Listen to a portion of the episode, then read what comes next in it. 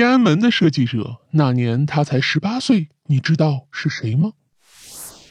天安门坐落在首都北京的正中心，是每个去北京的人都要游览的著名景点。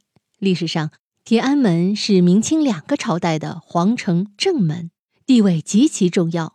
天安门历经了六百年的风雨，竟依旧屹立不倒。那么，这么重要的工程是由谁来负责设计修建的呢？天安门的设计者名字叫做蒯祥。蒯祥生于一三九九年，即建文元年，江苏苏州人。蒯祥的父亲是名木匠，在当地非常有名，曾参加过明朝南京故宫的营造。在这样的环境影响下，从小聪慧的蒯祥逐渐对建筑设计产生了浓厚兴趣，尤其精通建筑的设计和制图。朱棣修建北京城时，在全国范围内征调能工巧匠，蒯祥也名列其中。来到北京后，蒯祥很快就显露出在建筑设计上的过人才华。很快，设计皇城正门的任务交给了蒯祥。此时的他还不满二十岁。要知道，当时可是没有制图软件，一切图纸都是需要靠双手绘制。然后来印刷保留，以便于后来照图修缮。实际上，天安门最初并不叫这个名字，而是叫承天门。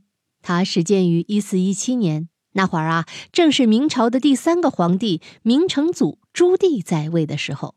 朱棣起兵攻打侄子建文帝，成功篡位。一四零二年，在南京称帝。不过，朱棣自己是在北方起事的，他十分重视北方，就决定把明朝的国都从南京迁到北京。所以呀，历史上的北京紫禁城这才开始着手修建。紫禁城正门作为一项重大工程，由蒯祥负责。蒯祥果然不负众望，根据朱棣的要求，很快就拿出了一整套关于承天门主体结构设计图纸。他的技艺那是非常高超啊！史书资料提到，蒯祥的设计水平和画图纸能力，在皇宫众多工匠里是最出色的。他就被朱棣钦点为皇宫重大工程设计师，承建紫禁城正门是蒯祥接到的第一项任务。根据历史记载，蒯祥的木工技术和美术水平都很高。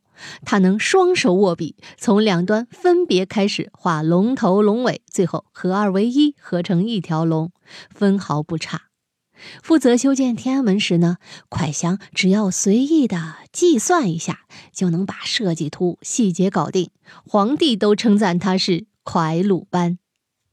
蒯祥啊，很快就把紫禁城正门设计修建完了。皇帝将这个门命名为承天门。天安门这个名字是到了清朝顺治皇帝在位时才改的，意思是受命于天，安邦治国。蒯祥在职期间，后宫建筑以及宫殿重修等，都是在蒯祥的指导下进行的。因此，我们可以这样说：蒯祥是奠定了明清两朝宫殿风格的大师。